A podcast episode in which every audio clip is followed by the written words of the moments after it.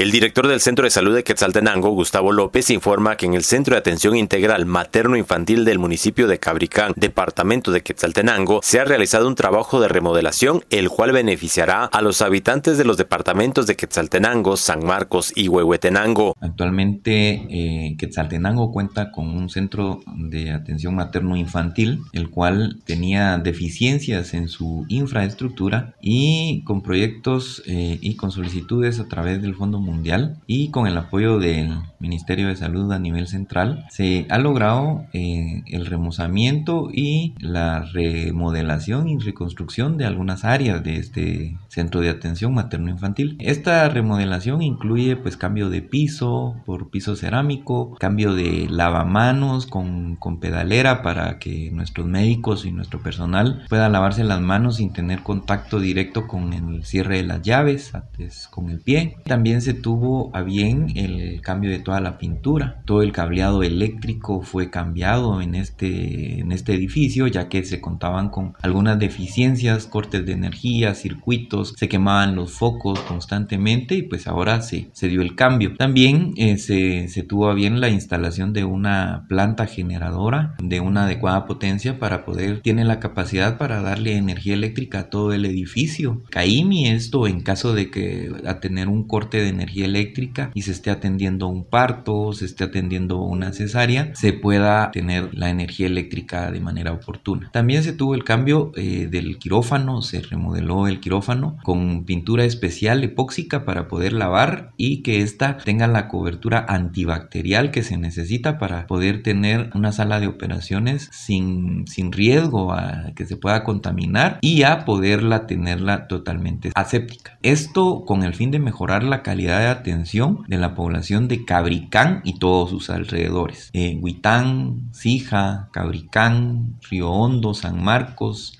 algunas personas de San Lorenzo, San Marcos que nos visitan y también algunas personas de Huehuetenango van a ser beneficiadas con este proyecto. Más o menos eh, el proyecto tiene un costo arriba de medio millón de quetzales. Desde Emisoras Unidas Quetzaltenango informa Wilber Coyoy, primera en noticias, primera en deportes.